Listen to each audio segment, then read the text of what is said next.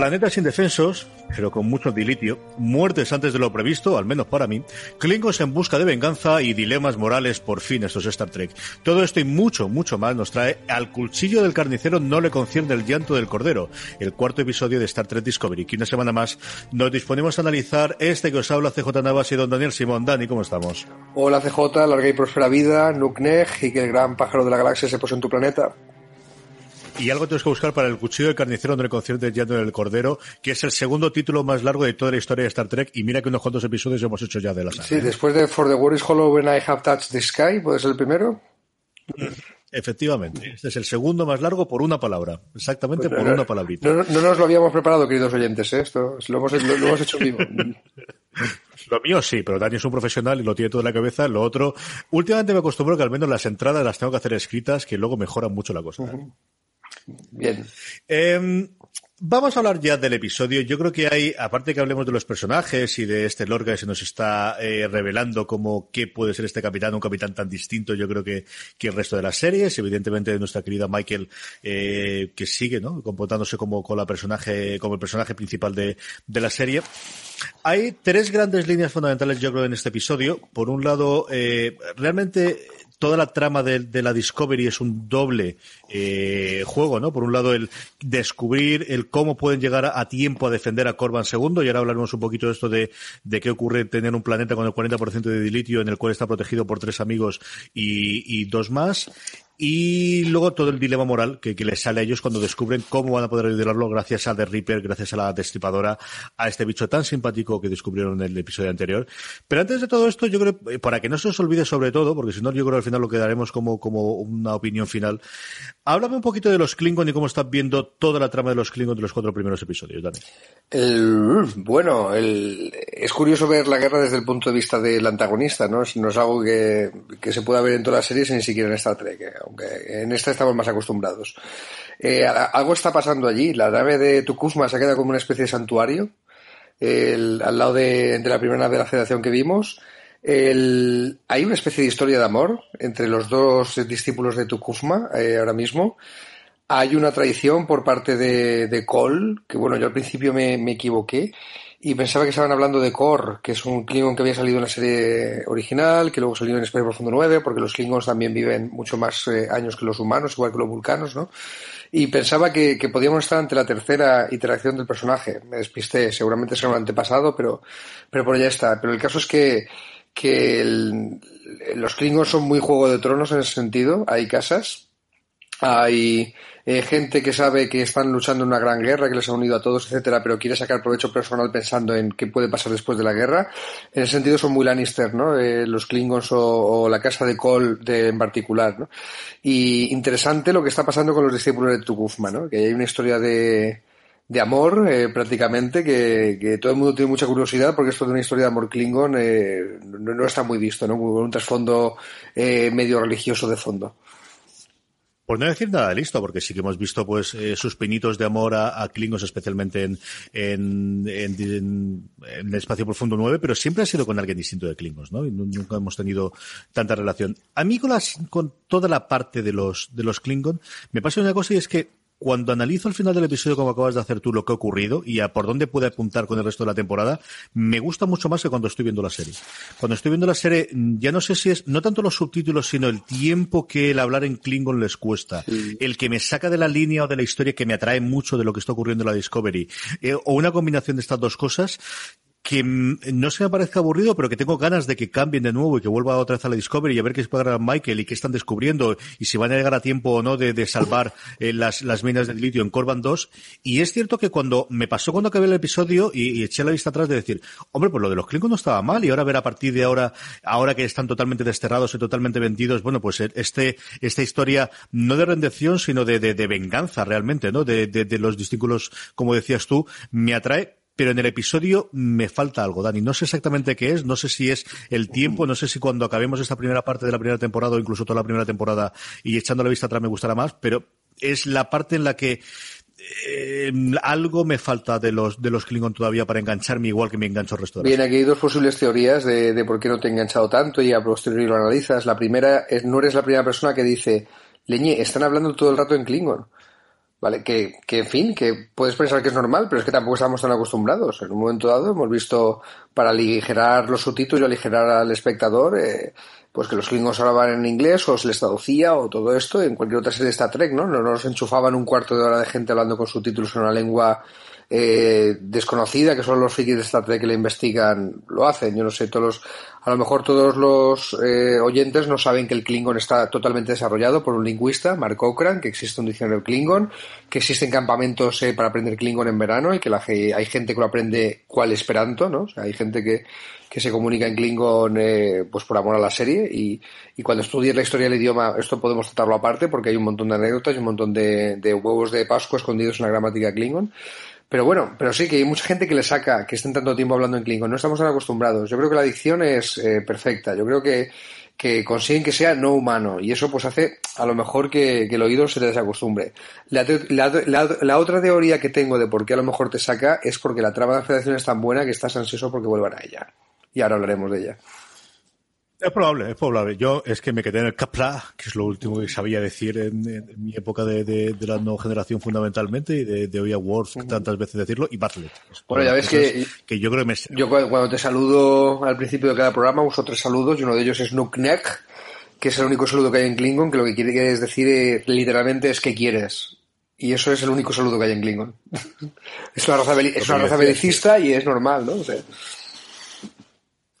esa es, eh, yo tengo mucha curiosidad por ver cómo lo desarrollan. Ahora que nos vamos a centrar además en estos dos personajes, porque tiene toda la pinta de que va a desaparecer el resto de las 24 casas y centrarnos en ellos dos, al menos en los próximos episodios, ¿no? Eh, puede ser. No sé qué es más interesante, si la historia de estos dos personal o la historia de cómo afecta esto al, al resto del imperio, ¿no? Eh, quizá no hayamos oído hablar del culto de Tukufma teniendo mm, repercusiones en todo el imperio eh, todavía. Todavía no he dicho la última palabra esta, esta situación. ¿eh? Yo creo que sería demasiado sencillo que ahora dijeran, bueno, pues la, la excusa religiosa que ha unido a todas las casas y que ha generado esta guerra pasa a un plano secundario, nos centramos en la parte bélica, sería demasiado fácil. Yo, yo creo que no ha dicho, la gente de Tukufma no ha dicho su última palabra todavía.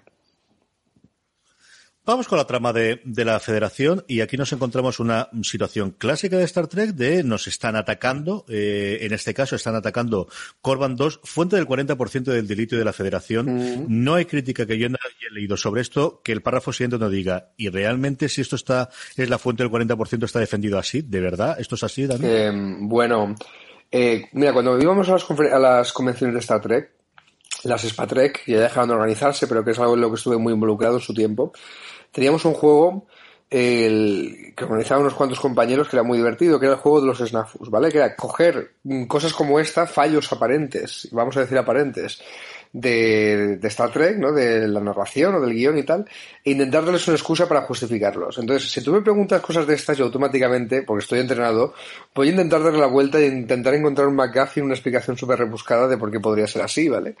Y en este caso, la única que me ocurre es eh, son los primeros años de la federación. Eh, no están acostumbrados a tener guerras. Han hecho la federación para eh, los fines de, exploración del espacio del buen rollito de Kumbaya, de lo que significa la federación en el pensamiento de John Roddenberry cuando hizo Star Trek, ¿no?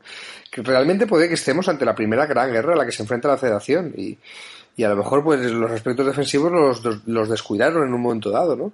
Eh, podría ser, ¿no? O sea, y, historias de estas podría haber mil. Eh, los Klingons se han preparado muy bien al asalto, les han pillado en bragas, pues, podría ser. O, o, o quizá que no hay tantas fuentes de dilithium, que es el 40%, porque tienen poquitas que después hemos llegado a la serie original, siglo XXIII, el, siglo XXIV, una nueva generación, y, la exploración eh, ha aumentado y habrá aumentado los planetas que han descubierto y habrán descubierto, pues cuando, cuando juegas al Civilization y, y, estos juegos, ¿no? O sea, conforme exploras, pues tienen más recursos porque has descubierto. Y aquí, como la federación es, pues es más pequeñita, lo que estamos acostumbrados a otras series, pues, pues quizá no tienen, no tienen tanto.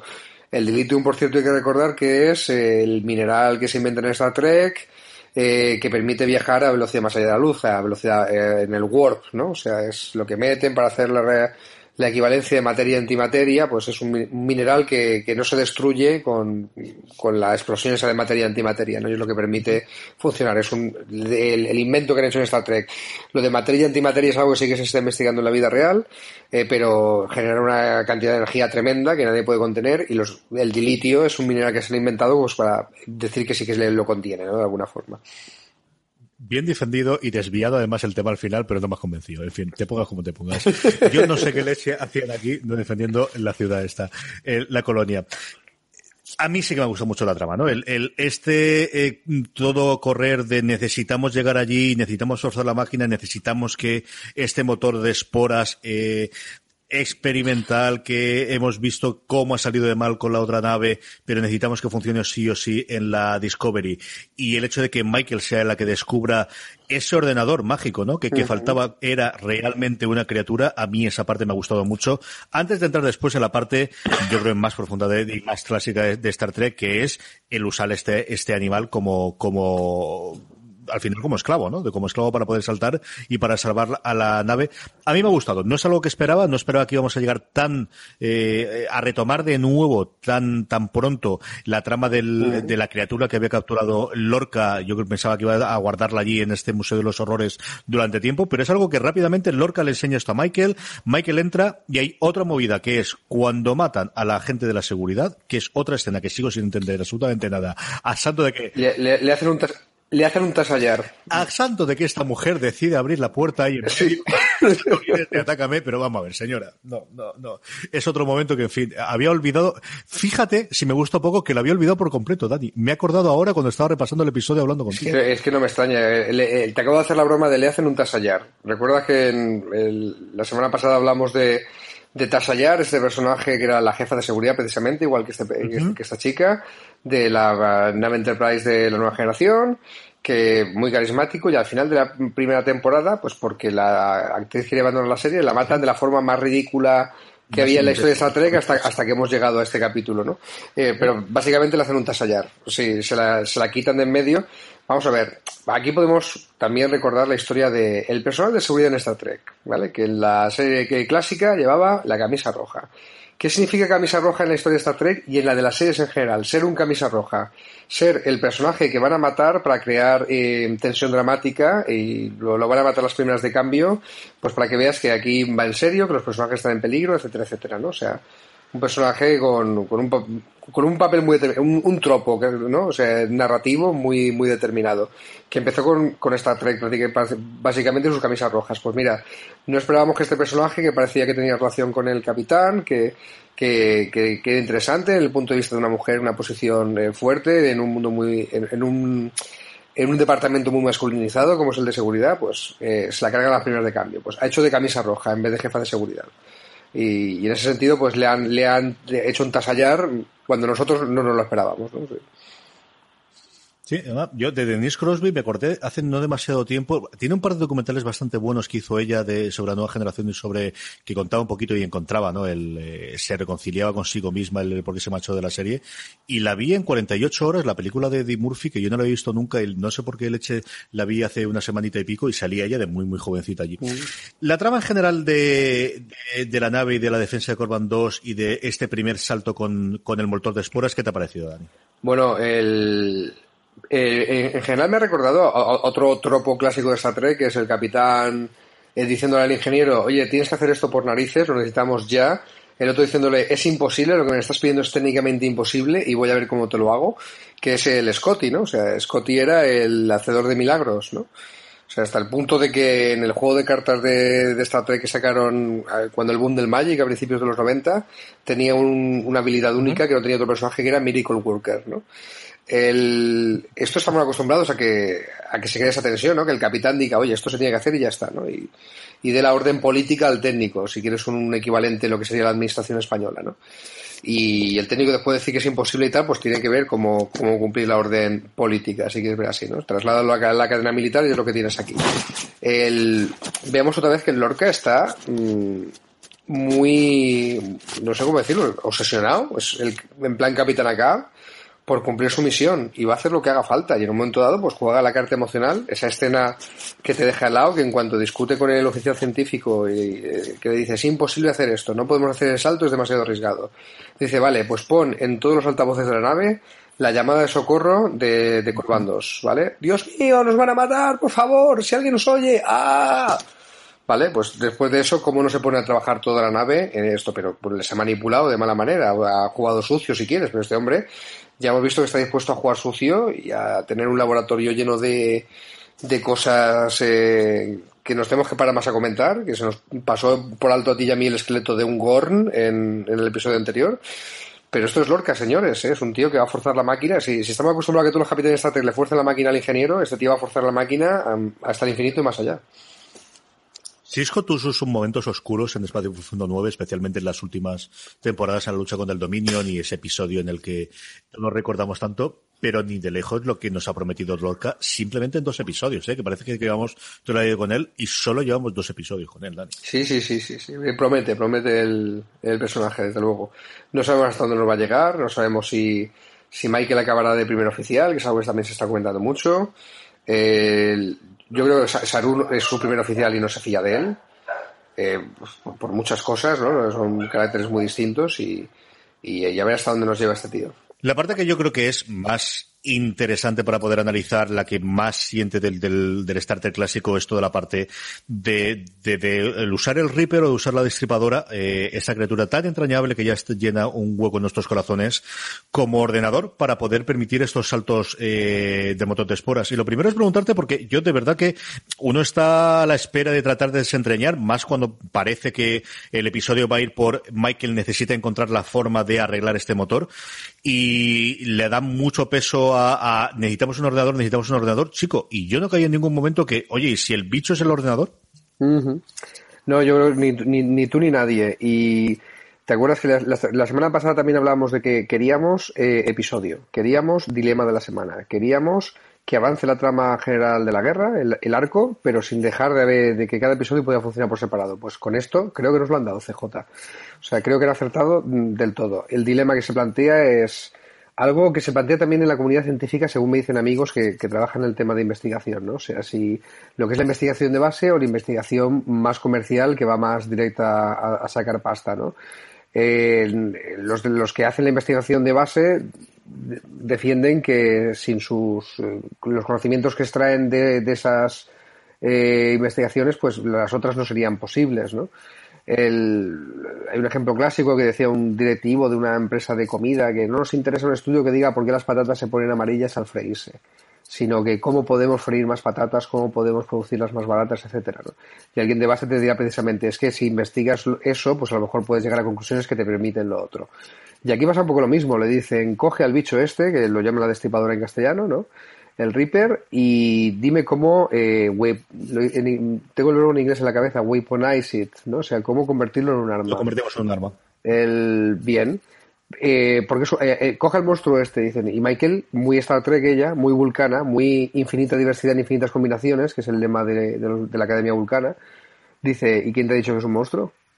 un momento o sea no sabemos nada de esta forma de vida nos la acabamos de encontrar eh, eh, está en unas condiciones que nos atacó y podrían considerarse en defensa propia. ¿Quién te ha dicho que es un monstruo? Vamos a investigar un poquito esto, ¿no? Y los militares van eh, apretando, que vaya deprisa, que vaya deprisa, y mira, gracias a que ella toma otra línea de investigación, eh, pues, pues, pues llega a unas conclusiones a las que no habían llegado. Bueno, gracias a que ella toma esa línea y gracias a que cuando bruscamente la oficial de seguridad intenta acelerar el, tema, ¿vale? Pues eh, el bicho la mata en defensa propia y Michael tiene un poquito más de libertad para investigar por, por donde ya quería. Pero vamos, que también nos remite a ese dilema del mundo real, como tiene que hacer un buen dilema de Star Trek, que puede ser eh, los caminos que debe llevar la, la investigación científica, ¿no? Si, si directamente un fin concreto que lo dice, lo marca alguien que no viene de la comunidad científica, o deja a los científicos investigar su aire, que a partir de allí sacar las conclusiones a las que no te, habías te contestará preguntas que no te habías planteado siquiera, ¿no? A mí me parece un verdadero logro para la gente que ha diseñado al, al, al Reaper, que es un tardígrado Tardígrado, sí. Eso sí, sí, lo he descubierto gracias a Marina Sus, que es la que ha hecho la crítica como todas las semanas en fuera de series.com.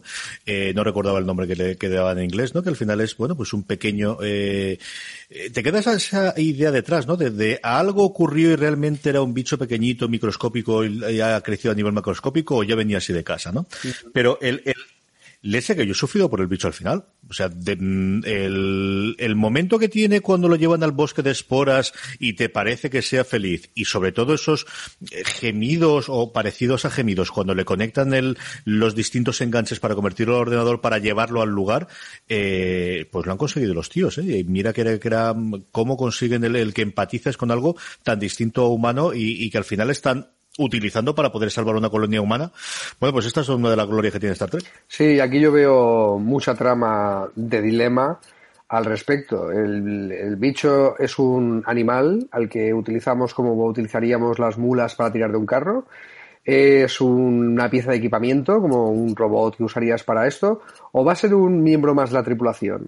Eh, sus habilidades al servicio de la misión van a ser, pues, como las que usa el oficial de comunicaciones o que las que usa el oficial científico. Eh, no sabemos por dónde van a ir. Eh, hay muchos capítulos de Star Trek en los que han explorado dilemas similares. Hay uno que de la nueva generación que data descubre que que unos robotitos que usan pues de pura herramienta ha descubierto que han desarrollado una especie de inteligencia y que podría calificarse de, de, de una raza o de, o de, una forma de vida inteligente eh, si se analiza bien. El propio Data, que es un robot que adquiere conciencia propia, pues eh, si tienes que empezar por un capítulo de nueva generación, a lo mejor tienes que empezar por la medida de un hombre, segunda temporada, pues en el que se juzga si Data, que es un robot sentiente, pues es eh, eh, es propiedad de la flota estelar o es un miembro de la tripulación más. Y con el planteado puede que nos enfrentemos a lo mismo. ¿eh? ¿Va a ser un miembro de la tripulación o va a ser una cosa que utilicemos? Y si es una cosa que utilizamos o un animal que utilizamos, ¿es ético o no es ético? Ahí yo veo mucho, mucho dilema tipo Star Trek, no sé tú. Yo lo veo y lo, sobre todo lo que veo antes de que hablemos después de, alguna cosa que me ha gustado es, eh, un poquito, a mí me ha encantado el episodio. Sí. O sea, me parece que es un episodio que ha logrado unir el, el, sentimiento clásico de Star Trek de una historia de ciencia ficción bien contada con su dilema moral, actualizada al 2017 con el punto oscuro de este capitán que no es Picard ni siquiera es Cisco y mmm, a la narración del 2017 en el que parte de la historia inicial nos viene desde el episodio anterior, ¿no? Yo creo que han conseguido hacer esas tres cosas que es la que yo esperaba de una serie de Star Trek en el 2017, un poquito más de serialización, con episodios concretos y con la, la oscuridad que espero de, de una eh, de una serie de Star Trek que está en el 2017. Yo creo que este episodio tendrá sus aciertos, tendrá sus defectos. Yo creo que tiene sobre todo la muerte de la, de la oficial de, de, seguridad. Yo creo que es muy de necesitamos una razón, como comentabas tú, para que Michael tenga capacidad para poder seguir explicando esta. Y eso junto con, con lo del de 40% de las, del, del dilitio está en este lugar, que creo que son dos cosas que, que, que le hacen flaco favor al guion. Pero por lo demás, si va a ser todo así, Dani, que me dé los episodios que haga falta. Sí, ¿eh? sí, Vamos, sí, como si quiere la serie clásica 30, ¿eh? O sea, lo veo todos. Sí, sí, sí, sí, sí, sí. Sigue estando la cuestión esta que me, me saca un poquito de esta tecnología avanzada que es un teletransporte para la nave, básicamente, en vez de para personas para la nave, ¿por qué no lo hemos visto posteriormente? ¿Vale? Eh, ya encontrarán una excusa para, para, explicar por qué es así, una explicación, ya, la encontrarán. Vamos a, a suspender la, incredulidad en ese sentido. Pero estoy de acuerdo contigo, es un episodio súper redondo. Eh, insisto, es la segunda vez que lo digo queríamos eh, arco y queríamos en formato episódico con un dilema. Eh, esto es Star Trek y no tenemos monstruo de la semana, no tenemos alien de la semana, no tenemos caso de la semana, tenemos dilema de la semana. Y es lo que nos han dado, CJ. O sea, es exactamente lo que pedíamos. Así que eh, yo contigo voy a, voy a montar este tren hasta el final. ¿Alguna cosa más que te haya gustado del episodio antes de que despedamos a la audiencia, Fernando? Pues eh, así a bote pronto, a bote pronto, déjame pensar. Yo tengo dos y así te dejo yo pensar. Bueno, pues di, di, di, me, tú primero. Me ha encantado la escena inicial. Uh -huh. La escena inicial en el que parece que sea una tormenta allí oculta o qué es esto, qué ocurre en medio y de repente era cómo se estaba confeccionando el, el uniforme no tenemos solo decks y no tenemos replicadores porque es todo demasiado pronto, pero estos fabricadores de trajes como mínimos previos me han encantado esa escena. Ah, pues, yo, ah, ah, pues yo, creía que era un replicador. Luego... Yo, yo, creía que era un replicador, eh, directamente. Yo creía que nos estaba enseñando cómo no, un replicador por dentro, tío. Pero a lo mejor me he equivocado. Yo creo que tienes Tienes el punto, yo creo que solamente es capaz, no sé si en la, en la, clásica tenemos sintetizadores de comida y yo no sé, yo no recuerdo si hemos llegado a ver sintetizadores de comida eh, eh, o en la nave original o ahora en la Discovery, yo creo que no. Yo creo que más que replicadores solamente son capaces de hacer esto a día de hoy, pero bueno, iremos descubriéndolo poco a poco. Uh -huh. Y luego me ha encantado lo que hace con las, con el, con el aro alrededor de la Discovery cuando salta en el tiempo, cuando, cuando hace este teletransporte de la nave. Me ha encantado ese efecto especial, me, me, me ha flipado. O sea, estaría viéndolo todo el rato, es un GIF que tengo que poner, me, es, me ha encantado eso. Sí, sí, te de, te de pensar que ese, ese anillo exterior um, que gira está ahí desde el principio, antes de que antes de que el salto este de teletransporte espacial nuevo saliera, ¿no? El, mira, ya me he acordado de lo que me gustó del episodio, el uso de Saru. El, el, yo te iba a hacer la broma con el sentido arácnido de Saru, pero me la han pisado, que en After Trek también, también lo han comentado, ¿no? Este, este poder sentir el peligro, que la glándula esa se del cuello se le, se le activa, digo, mira, el, sentido arácnido. Eh, y cómo lo usa Michael, ¿no? O sea, eh, es una jugarreta que le hace, pero nos sirve para entender mejor la, naturaleza de Saru, ¿no? Y, bueno, sigue desarrollándose la, la relación entre ellos, el, el, recuperar la relación que tenían o no, ¿no? Pero pero Michael le dice, ven que me quiero disculpar contigo. Saru entra mosqueado diciendo, ¿qué coño es este sitio que Lorca no me había enseñado? Que tiene aquí un montón de, tonterías y tiene un bicho ahí encerrado. Eh, este tío que más me oculta. Y luego le dice, bueno, pues estoy dispuesto a dar tus disculpas. Y dice, no tonto, que, que además de disculparme lo que quería era ver si tu glándula reaccionaba. O sea, que me has usado. Sigue siendo la misma Michael Burnham, ¿no? Dice mucho de los dos personajes. Y entendemos un poco mejor cómo funciona esa habilidad de la raza de, de Saru, ¿no? Esa característica. Y, y prueba otra vez que, que, Michael tenía razón, que el bicho, pues eh, esto de que era un monstruo asesino, eh, hay que probarlo antes de afirmarlo así tan rotundamente, ¿no? A mí me encanta el final de esa conversación cuando le dice, eh, con Lorca te vas a llevar muy bien. o sea, sois exactamente iguales, son muy parecidos los dos. Esa me ha gustado mucho lo, con, oral y de esa conversación, y Saru es, puede que sea la opuesta a Lorca, perfectamente. Hmm. Sí, yo creo que es el, eh, lo más cercano que tenemos a un data en, en este caso, ¿no? De, de, de yo creo que sí. Eh, nada, poquito más para, para comentar. La semana que viene tenemos eh, nuevo episodio. Eh, de este tenemos todavía el, el nombre oficial, que es Elige tu dolor, creemos que es como se traducirá, porque en inglés es Choose Your Pain.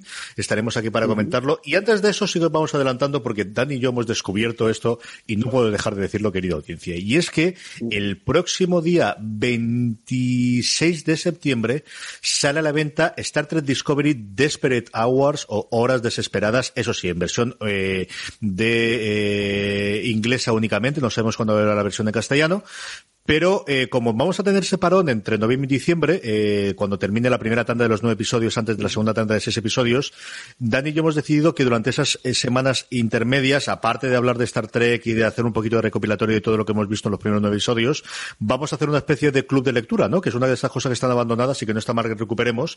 Y para entonces vamos a ir leyendo este Horas Desesperadas, que es la primera novela eh, alrededor del mundo de eh, Star Trek Discovery. es una de las primeras misiones que tiene Michael Barham dentro de la Shenzhou, con nuestra queridísima capitana Philippa Gerju de, de nuevo.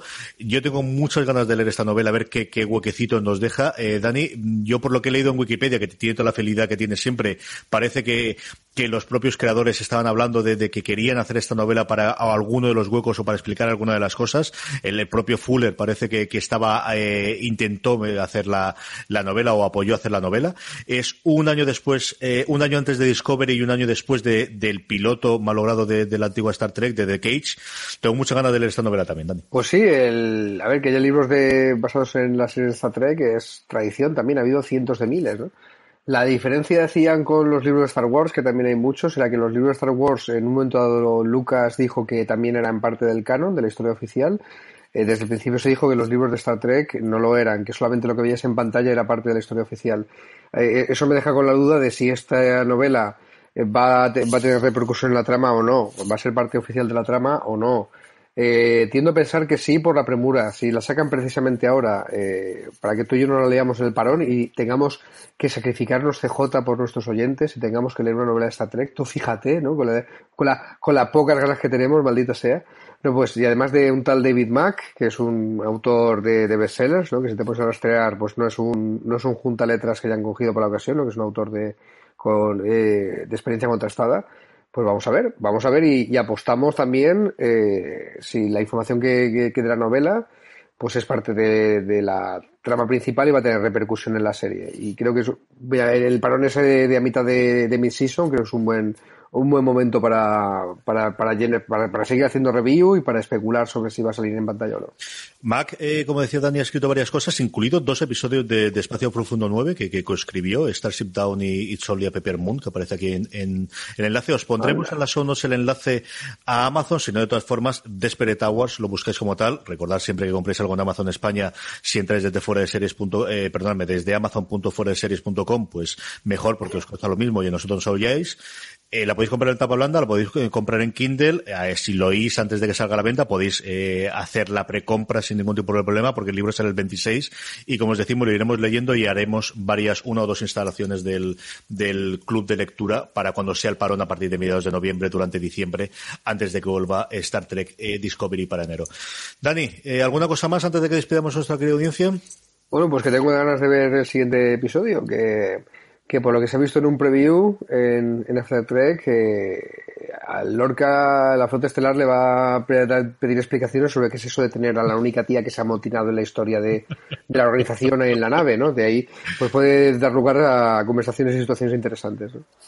Y aquí estaremos para contarlo. Eh, gracias a todos eh, por escuchar un recap más de Star Trek. Es a recordar que podéis oír todo el resto de los programas, como siempre, en fuera de series, en cualquier reproductor de, de podcast, en iVoox, en Apple, en el antiguo iTunes, ahora llamado podcast, en cualquiera de los otros, y desde esta misma semana también en Telegram. Tenemos un canal de Telegram, eh, ya lo teníamos para las noticias de fuera de series, donde ahora también estamos incorporando los podcasts. Eh, Telegram ha hecho una, una actualización de su programa que permite oír mucho mejor todo eh, audio y hemos empezado a experimentar con, al colgar los podcasts ahí porque además creemos que es una forma muy sencilla de que nos ayudéis a difundir los podcasts de fuera de series, a que lo compartáis en vez de decir, bueno, tienes que bajarte esta aplicación o tal. No, no, simplemente con Telegram se lo compartís a todos los amigos, oyentes, a familiares, eh, compañeros de trabajo, le podéis compartir todos nuestros programas y como os digo, en Telegram, suscribiéndoos a telegram.me barra noticias FDS, noticias FDS, eh, tenéis automáticamente, como os digo, todas las noticias, incluidos todos los podcasts. Dani, hasta la semana que viene. Gracias, CJ, hasta la semana que viene, larga y próspera vida. Y hasta todos vosotros igualmente, larga y por ver la vida, hasta la semana que viene.